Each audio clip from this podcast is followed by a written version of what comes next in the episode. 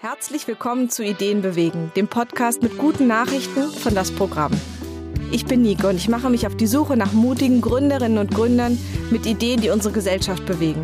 Von grünen Technologien über soziale Projekte bis hin zu alternativen Gesellschaftsmodellen für ein besseres Morgen. Sophia Hoffmann ist Köchin, Autorin und Aktivistin. In ihrem neuesten Koch- und Lesebuch Zero Waste Küche gibt sie uns Einblicke in ihre bunte Rezeptwelt und zeigt, wie man schon nachhaltig kochen kann. Außerdem reden wir darüber, dass Kaufentscheidungen durchaus politische Entscheidungen sind.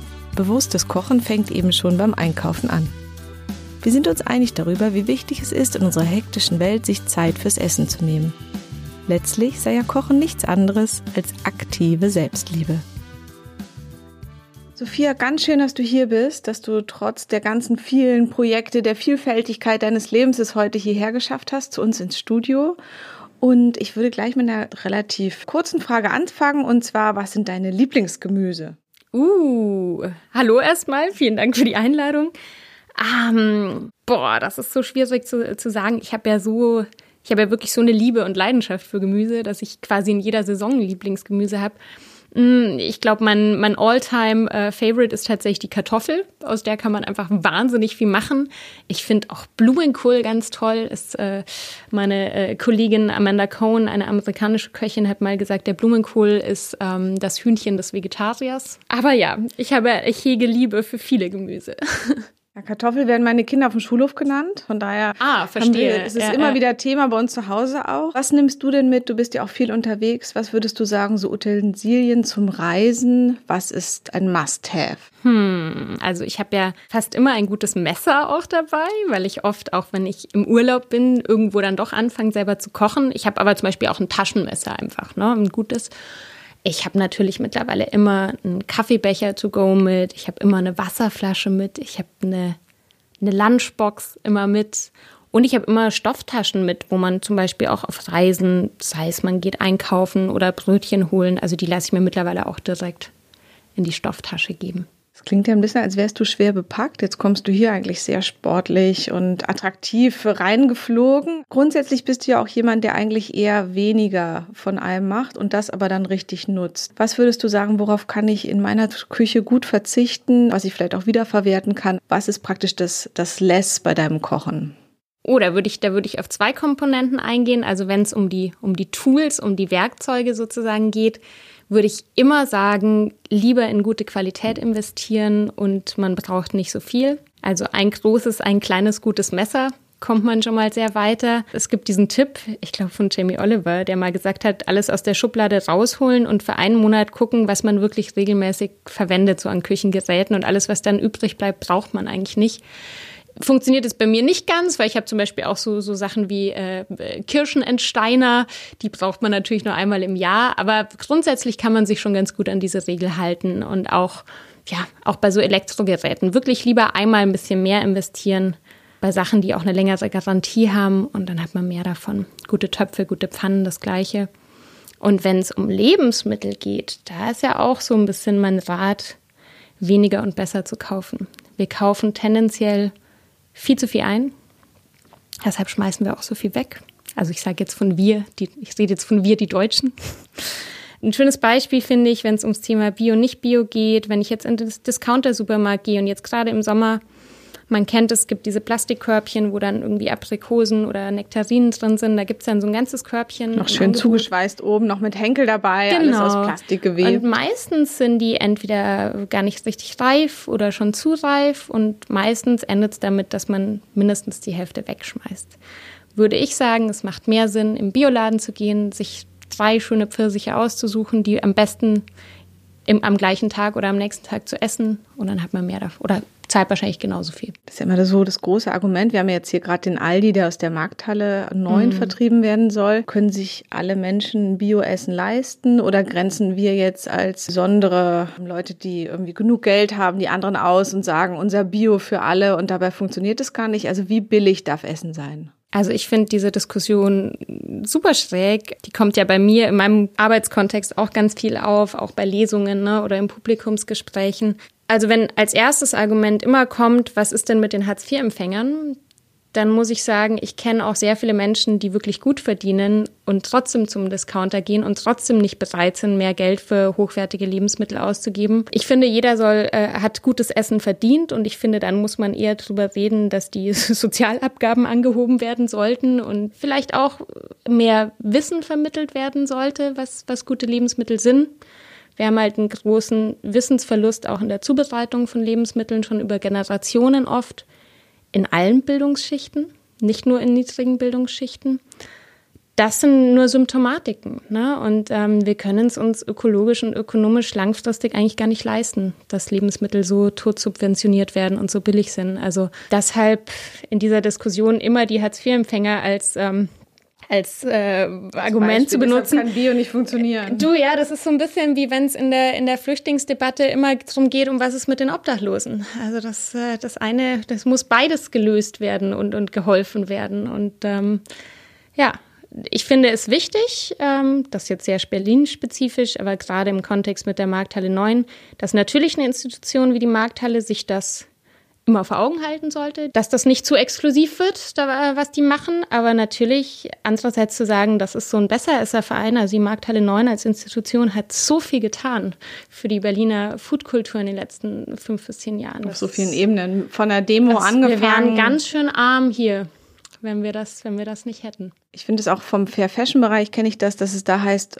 zu arm, um billig zu kaufen, mhm. wo man ja eben auch sagt, gerade wenn ich eben einen ganzen Sack Tomaten kaufe und die Hälfte davon ist aber schon faul oder ist eben auch ungesund, ist gespritzt, sind Sachen drauf, dann gebe ich ja eben auch an ärmere Menschen wieder viel mehr ungesunde Sachen weiter und die können es dann am Ende dann auch wieder ausbaden. Also und man muss auch einfach sagen, und ich habe mich ja im Zuge der, der Recherche an meinem Buch wahnsinnig viel mit Lebensmittelerzeugung beschäftigt und da fließen ja auch so Themen ein wie Fairtrade zum Beispiel. Unsere Kaufentscheidungen sind halt politische Entscheidungen, egal ob es um Klamotten geht oder um Lebensmittel. Und es werden nicht nur Tiere oder die Umwelt ausgebeutet in der Lebensmittelindustrie, sondern halt auch Menschen. Und das unterstützen wir halt, indem wir äh, billige Lebensmittel kaufen. Wir bringen dem nicht die Wertschätzung entgegen. Und das macht nicht viel Unterschied, ob das jetzt deutsche Bauern sind oder ob das Menschen sind, die auf Bananenplantagen arbeiten oder Kaffeeplantagen. Wir nehmen diese billigen Preise für so selbstverständlich, dass wir das gar nicht mehr merken oder verdrängen. Hier merkt man immer wieder auch so das Thema Achtsamkeit und Wertschätzung. Vielleicht hast du noch mal ein paar Tipps für mich auch, wie kann ich Sachen wirklich bis zum Schluss nutzen? Meine Kollegen waren ja bei dir beim Dreh und haben sich dann sehr gefreut, weil sie auch Dinge aus Kartoffelschalen bekommen haben und du isst die ganze Möhre und verarbeitest wirklich von der Wurzel bis zum Haar. Was kannst du uns als Tipps mitgeben? Also wie gesagt, ich finde, finde dieses Leave-to-Root-Prinzip super spannend und super wichtig. Ich würde trotzdem immer sagen, das ist schon so ein bisschen fortgeschritten. Also es fängt wirklich schon damit an, weniger einzukaufen und nach dem Einkauf darauf zu achten, die Sachen, die ich zu Hause habe, dann wirklich zu, zu verwerten. Da gibt es jetzt auch gerade im Sommer so ein paar Beispiele. Ne? Schau, wenn wir jetzt haben wir so Erdbeerzeit oder dann kommen die Himbeeren. Äh, man kennt es, man kommt heim und dann sind vielleicht schon so ein Teil der Erdbeeren ein bisschen angematscht. Ähm, sich dann wirklich zu Hause einfach mal fünf Minuten Zeit zu nehmen, die sofort äh, durchzusortieren und zum Beispiel die angematschten einfach mal kurz mit dem Pürierstab oder mit dem Mixer zu pürieren. Dann kannst du die in den Kühlschrank packen oder kannst die ins Gefrierfach packen und dann kannst du die noch ewig weiterverwerten, kannst die ins Porridge machen, kannst Eis draus machen und hast die einfach, sag ich mal, gerettet. Also oft sind es diese paar Minuten, die man sich nach einem Einkauf nimmt oder wenn ich auf den Markt gehe, dann kaufe ich vielleicht einen mh, mm, sagen wir mal, ein Pflücksalat, der hält nur zwei Tage und ich habe vielleicht noch einen Endiviensalat. Dann ist für mich klar, und das kann man einfach üben, dass man dann diesen Pflücksalat zuerst verwendet und den anderen im Lauf der Woche. Also mit so kleinen Komponenten kann man es schon schaffen, besser aufzupassen auf seine Lebensmittel. Aber natürlich, wenn ich, wenn ich hochwertigere Qualität kaufe, und da ist vielleicht auch Brot immer das gute Beispiel, dann hält es erstmal länger, wenn ich es gut lager. Und dann kann ich wirklich auch mit den Resten noch was anfangen. Ne? Egal, ob ich Semmelbrösel draus mache. Ich habe ja im Buch auch Rezepte drin, was man noch aus den Semmelbröseln, also ich mache zum Beispiel einen Quicheboden draus äh, oder auch Cracker. Mm, ich kann diese Brotlinge draus machen. Das sind eigentlich Frikadellen ohne Fleisch aus, aus altbackenem Brot. Oder kann es einfach noch einfrieren, ja, oder irgendwie in einen Eintopf mit reinhauen und den damit binden. Aber dann nehme ich es als Werkstoff wahr. Dann nehme ich es, wenn ich da ein bisschen mehr dafür bezahlt habe, dann landet es auch nicht so leicht im Müll. Und Ich hatte zum Beispiel eine Situation, als ich hier in Berlin vor ein paar Monaten mit einer Studenten-WG gekocht habe. Und da, also das war äh, mit einem Online-Magazin zusammen und da wirklich geguckt habe, was haben die noch so im Kühlschrank. Da hat die eine wirklich, die ist halt zum Discounter gegangen und hat da auch ihr Brot gekauft und die hat zu mir gesagt, ja, naja, das Brot dort ist eh so billig, wenn ich da die Hälfte wegschmeiße, dann habe ich auch nicht so ein schlechtes Gewissen. Und wenn das die Mentalität ist, das, das tut mir weh. Hast du noch Tipps? Womit wickel ich ein? Was kann ich zum Beispiel in den Backofen legen auch? Also wie kann ich zum Beispiel auch so Verpackungen, die ich noch extra erzeuge, dann vermeiden? Das ist ja prinzipiell äh, Kochen für Faule. Man kann zum Glück sehr viele Dinge in den Backofen legen. Also ich finde, also gerade Gemüse, das ist ja echt so oft, wenn man nicht große Lust auf Kochen hat, Ofengemüse oder Ofenkartoffeln oder so sind ja immer super und da macht es auch nichts, ob die Möhre schon so ein bisschen müder ist. Möhren kann man sowieso ja auch gut einfach in Wasser legen, dann werden die auch wieder frisch, genauso wie Salat. Verpackung einsparen, ja, erstmal im Bioladen oder auf dem Markt kaufen. Da kriegt man, und gerade, sage ich mal, wenn man die, die Infrastruktur hat in größeren Städten, da kriegt man es halt eigentlich fast immer unverpackt, fast alles.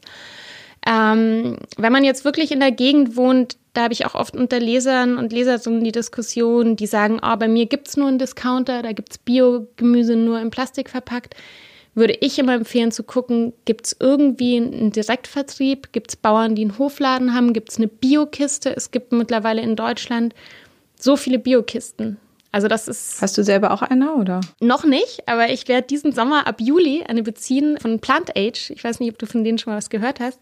Das ist ein ganz tolles Projekt. Das ist eine vegane Biolandwirtschaft. Gerade so im konventionellen Biobereich oder auch so bei Demeter und bei den klassischen Verbänden, die funktionieren ja immer noch sehr kreislaufwirtschaftlich. Das heißt, gerade bei Demeter zum Beispiel ist es Voraussetzung, dass man auch Tierhaltung hat, weil die sagen, es muss alles verwendet werden. Und es gibt eben gerade so im veganen Bereich auch Leute, die sagen, es geht auch ohne Tierhaltung. Man kann auch Gemüse äh, bio anbauen, und, aber es ist auch so in der klassischen Biolandwirtschaft. Also gibt es da wirklich Leute, die da sehr skeptisch reagieren. Und die von Plant Age, die haben das als Solavi angefangen, selber als Projekt, weil sie das einfach mal ausprobieren wollten, ob das geht. Und die haben so eineinhalb Stunden von Berlin, zwischen Berlin und Frankfurt-Oder, haben die Fläche genutzt und gehen jetzt diesen Sommer das erste Mal äh, in den Gemüseanbau. Und da kriege ich ab Juli eine Kiste und werde die auch ein bisschen unterstützen, so mit Verbrauchertipps und bin sehr gespannt. Das heißt, die düngen dann mit Mikroorganismen oder wie? Viel, viel wird mit Mikroorganismen gemacht. Dann einfach, ähm, man kann ja auch mit, also mit Kompost selber ansetzen, mit Dung. Also ich bin jetzt keine Landwirtin. Ich muss ehrlich gestehen, so tief bin ich noch nicht in der Materie. Aber es gibt einfach mittlerweile immer mehr Menschen, die sich halt damit beschäftigen und auch schauen, wie, wie geht es ohne Tierhaltung. Ja. Hast du noch ein schönes Sommergericht? Etwas, was du uns empfiehlst? Jetzt, die, jetzt ist, haben wir schon 30 Grad heute. Meine Kollegen haben schon die Schuhe ausgezogen. Es riecht schon lustig im Büro. Um, was empfiehlst du? Hm. Ich überlege gerade. Ich habe heute nicht, also jetzt, solange noch Saison ist, könnte ich quasi irgendwie täglich Erdbeeren und Spargel essen, glaube ich, bis es einem zu den Ohren rauskommt. Ähm, Warst du schon auf Karls Erdbeerhof? Nee.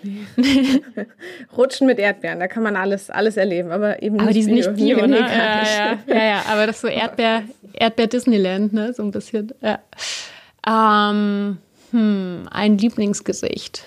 Ich finde, oh, ich finde so ein, so ein, so ein Alltime, Alltime Classic ist bei mir auch immer ein Salat mit Melone. Finde ich einfach auch gut. Mit Rucola und Melone. Rucola ist zum Beispiel was, was man ähm, äh, wilde Rauke, was, was man total gut pflücken kann, was auch hier fast wie Unkraut wächst. Also wenn man einmal so anfängt, darauf zu achten beim nächsten Spaziergang, gibt es also gerade in Berlin wahnsinnig viel. Ähm, die Gärtner bezeichnen das wirklich als Unkraut. Ich würde es jetzt nicht von der Hundewiese holen, aber es gibt auch hier Ecken, wo, wo nicht so viele Hunde unterwegs sind. Also Rauke kann man super selber pflücken.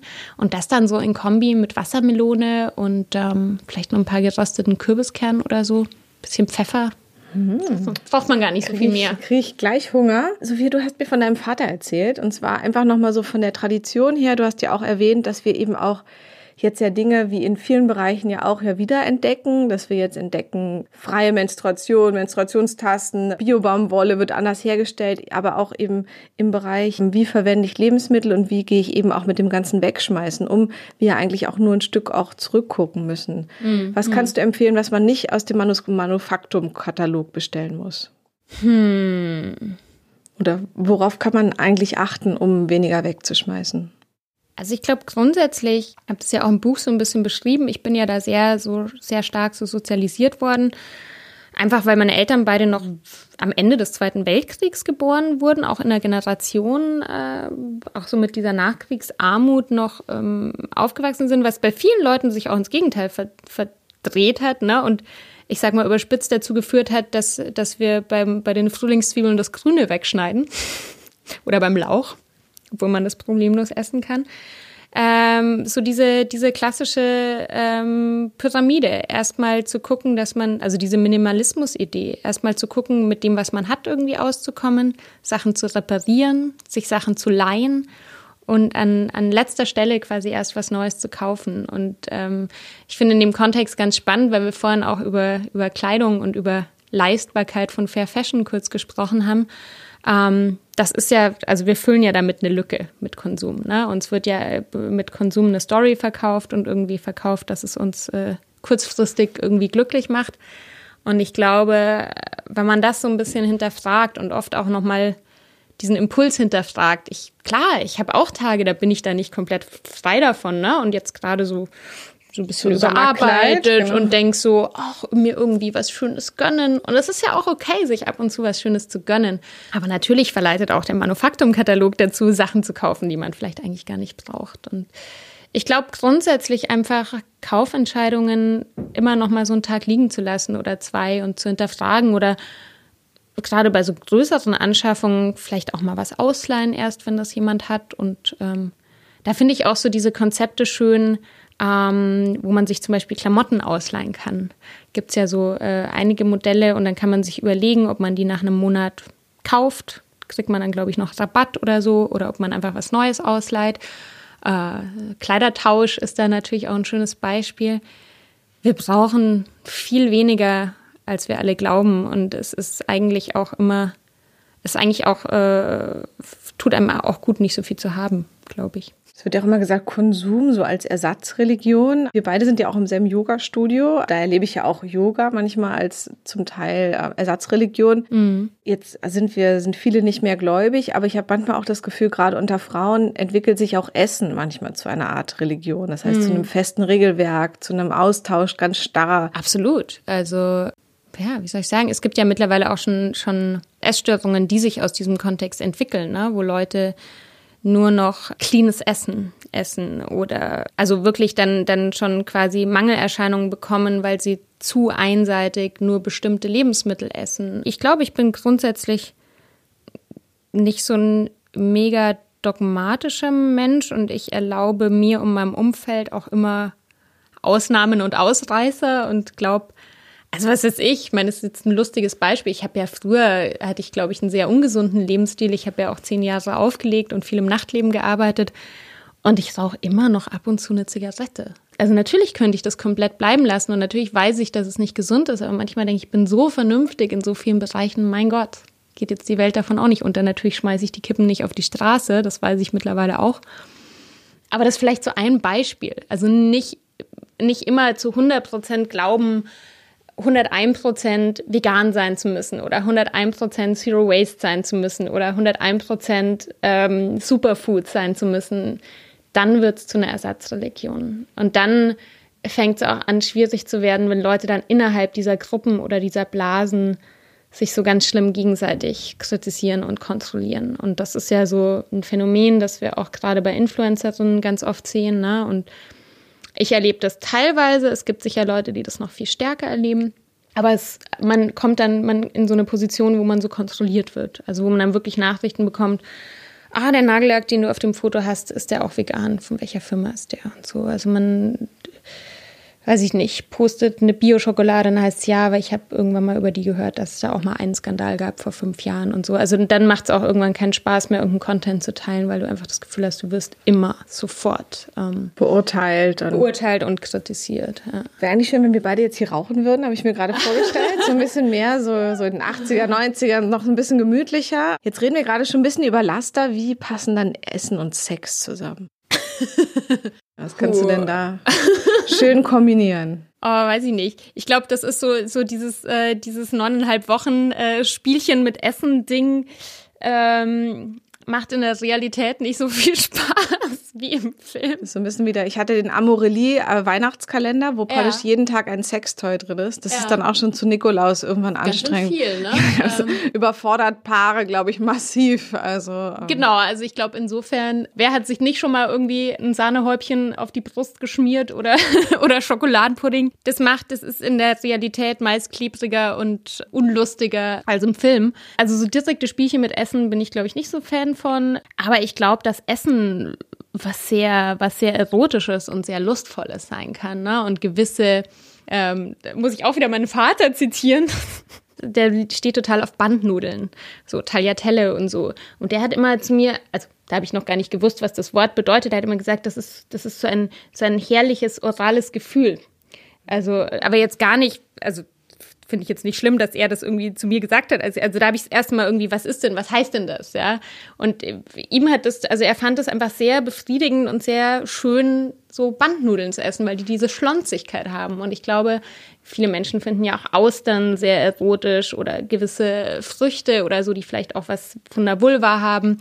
Es gibt schon Konsistenzen äh, in der Küche, die, die sehr erotisch sein können. Und hattest du mal ein Date, was total nicht geklappt hat beim Essen zum Beispiel? Also könntest du jetzt vielleicht am Würstchenstand oder so, wo du gemerkt hast, der ist es nicht? Ich würde es, glaube ich, andersrum sagen. Ich würde, glaube ich, sagen, dass ich ähm, eher Menschen toll finde, die auch so eine Begeisterung für, für Kulinarik haben wie ich oder für, für gutes Essen. Also ich finde das was, was was sehr, was jemanden sehr attraktiv machen kann. Also ich gehe gerne mit jemandem richtig gut essen zum Beispiel. Und ich könnte mir auch jetzt nicht vorstellen, mit jemandem eine Beziehung zu haben, dem das so ganz vollkommen egal ist oder der da keine, keine Leidenschaft dafür hegt. So. Aber das ist dann so, das sind halt so gemeinsame Interessen. Aber klar, wenn jetzt jemand bei mir irgendwie mit einem Döner ankommt und oder nach Döner stinkt, ähm, dann hat er vielleicht jetzt nicht so große Chancen. Nee. Ich habe gerade gelesen, in der BZ, es gibt jetzt Dönerklassen, wo praktisch ganze Schulklassen sich den Döner holen mittags. Mhm. Das waren auf jeden Fall schöne Bilder. Vielleicht solltest du auch ein bisschen mehr wie Jamie Oliver in die Schulen gehen. Das ist so ein, das ist so ein Thema, dass ich, weißt du, ich habe, wenn man sich einmal irgendwie denkt, oh, ich möchte gerne so ein bisschen die Welt retten, dann muss man wahnsinnig aufpassen, dass man selber ab und zu so Grenzen setzt, weil ich immer das Gefühl habe, dass ich an zu vielen Fronten kämpfe und gerne mich hier und da und dort engagieren würde und das dann genau dazu führt, dass ich so erschöpft bin wie jetzt. Ich finde es so, es ist so eins der ganz wichtigen Themen, überhaupt ganz viel in Schulen zu machen. Ich finde in dem Kontext ganz spannend ähm, Surplus, mit denen ich auch viel zusammenarbeite in Berlin, die ja ähm, quasi ein Supermarkt für gerettete Lebensmittel sind, aber eigentlich viel mehr als das, weil die ja auch als Social Business fungieren. Die machen ganz viel Bildungsarbeit. Also die würde ich auch in dem Kontext empfehlen. Die gehen schon in Schulen. Ich, wenn mein Tag noch mehr Stunden hätte, also es ist was, was ich so auf jeden Fall auf dem Schirm habe, aber einfach das Gefühl habe, ich habe ich mache schon so viel, ich kann nicht alles machen, aber ich finde es total wichtig. So. Wir haben ja auch noch ein langes Berufsleben vor uns. Ja, ich glaube, ja, manchmal eben. muss man also auch so ein bisschen gucken, in welche Lebensspannen man so alles reinstoppt. Genau, und tatsächlich ist ja gerade mein äh, großes Ziel, ähm, nächstes Jahr ein eigenes Restaurant zu eröffnen und das hat jetzt mal Priorität und das finde ich auch ganz wichtig, weil das ähm, ich das mit einer Partnerin zusammen machen werde und äh, tatsächlich jemanden verrückt gefunden habe, der gen genauso verrückt ist wie ich, mit dem ich, ich habe immer gesagt, ich mache es auf keinen Fall alleine.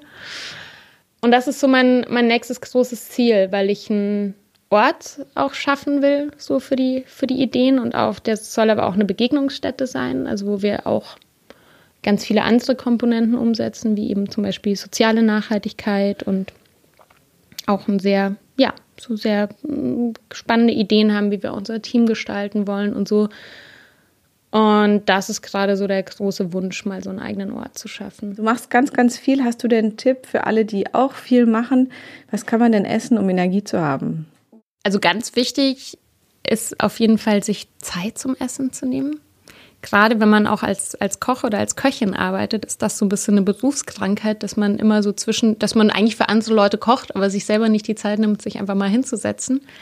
Deshalb, äh, also Essen zu ritualisieren und sich auch im sozialen Kontext Zeit zu nehmen, auch mit Partner, Familie, wer auch immer, Freunden, wer auch immer die Familie ist. Ich glaube, dass das das Essverhalten gesünder macht. Und das dann schon, also natürlich sollte man dann nicht nur Mist essen, aber ich glaube, das ist auch schon ganz, ganz wichtig, wie man isst. Und nicht eben zwischen Tür und Angel zu, zu essen. Und sich auch die Zeit zu nehmen, sich selber was zum Kochen. Das ist ja auch eigentlich aktive Selbstliebe. Ja, und einfach wirklich, ja, von, von allem so ein bisschen ist immer eine gute, eine gute Regel. Was Frisches, was, was satt macht. Ähm, in der pflanzlichen Küche sind es halt Hülsenfrüchte und, und Getreide. Immer schauen, dass man, dass man sein Eiweiß bekommt. Aber im Grunde viele, viele, viele leckere, bunte Komponenten auf dem Teller zu haben. Das ist so ein bisschen mein Rezept. Aber im Prinzip ist es auch ganz, ganz wichtig, sich die Zeit zu nehmen. Kochen als Eigenliebe, ein wunderschöner Schluss. Da, da, will ich noch einen Satz dazu sagen, weißt du, weil wir haben, es wird uns, und da glaube ich ganz stark dran, auch von so einer Wirtschaft und Werbewirtschaft immer eingetrichtert, dass Kochen total schwierig ist, dass das total viel Zeit in Anspruch nimmt, dass das viel zu kompliziert ist, als dass man es selber könnte. Aber eigentlich versuche ich, ich immer, bin ich immer eine Verfechterin davon, dass wir, dass man sich diese Zeit nehmen sollte, weil es eigentlich ein, ein Luxus ist. Also, dass wir uns gutes Essen leisten können, dass wir, ich glaube, dass wir es auch schaffen, im Alltag diese Zeit uns zu nehmen, wenn wir dem eine Priorität geben. Ich sage immer, meine Mama hat auch drei Kinder großgezogen und war Vollzeit berufstätig und hat Marmelade gekocht, weil sie Bock drauf hatte. Oder weil es ihr Spaß gemacht hat, weil sie es nicht als Fleißarbeit gesehen hat. Und eben das nicht so als Fleißarbeit zu sehen, sondern das als äh, eine soziale Interaktion, gerade mit Kindern. Ich meine, das ist das Beste, was man mit seinen Kindern machen kann, sie mit in die Küche zu holen. Ich bis heute, ich würde wahrscheinlich nicht beruflich machen, was ich mache, wenn ich nicht zu Hause hätte mitkochen dürfen und das irgendwie gelernt hätte. Ja. Sophie, hast du noch eine gute Nachricht? Was, was wir heute in die Welt schicken können? Eine gute Nachricht ist, ich glaube, so mein größtes Learning in den letzten Jahren von einem wesentlich egoistischeren Ich in meinen Zwanzigern war einerseits dieser abgedroschene Spruch, äh, geben ist seliger als nehmen also auch was abzugeben. Das ist so, das macht wahnsinnig viel mit einem, also auch mal Hilfe anzubieten oder oder und Menschen so eine Unschuldsvermutung entgegenzubringen. Und ganz oft, wenn man so, sei es jetzt beruflich zum Beispiel, so Situationen mit Leuten hat, dann ist es entweder so, dass die gerade einfach eine Scheißzeit haben und es ganz oft, oder auch in Beziehungen, ganz oft nichts mit einem selbst zu tun hat. Ähm, und man dann ganz oft auch so, so Konflikte aus dem Weg schaffen kann, indem man einfach mal kurz gar nicht reagiert oder ein offenes Ohr hat oder so. Das sind so meine Weisheiten, die ich so gelernt habe in den letzten zehn Jahren. Sophia, herzlichen Dank. Vielen Dank für die Einladung. Jetzt habe ich schon richtig Hunger gekriegt. Ja, ich habe auch Hunger. Das war's wieder mit einer Episode Ideen bewegen von das Programm der Content Manufaktur im Herzen von Kreuzberg. Wir freuen uns, wenn ihr uns unterstützt, indem ihr unseren Podcast abonniert und am besten mit fünf Sternen bewertet.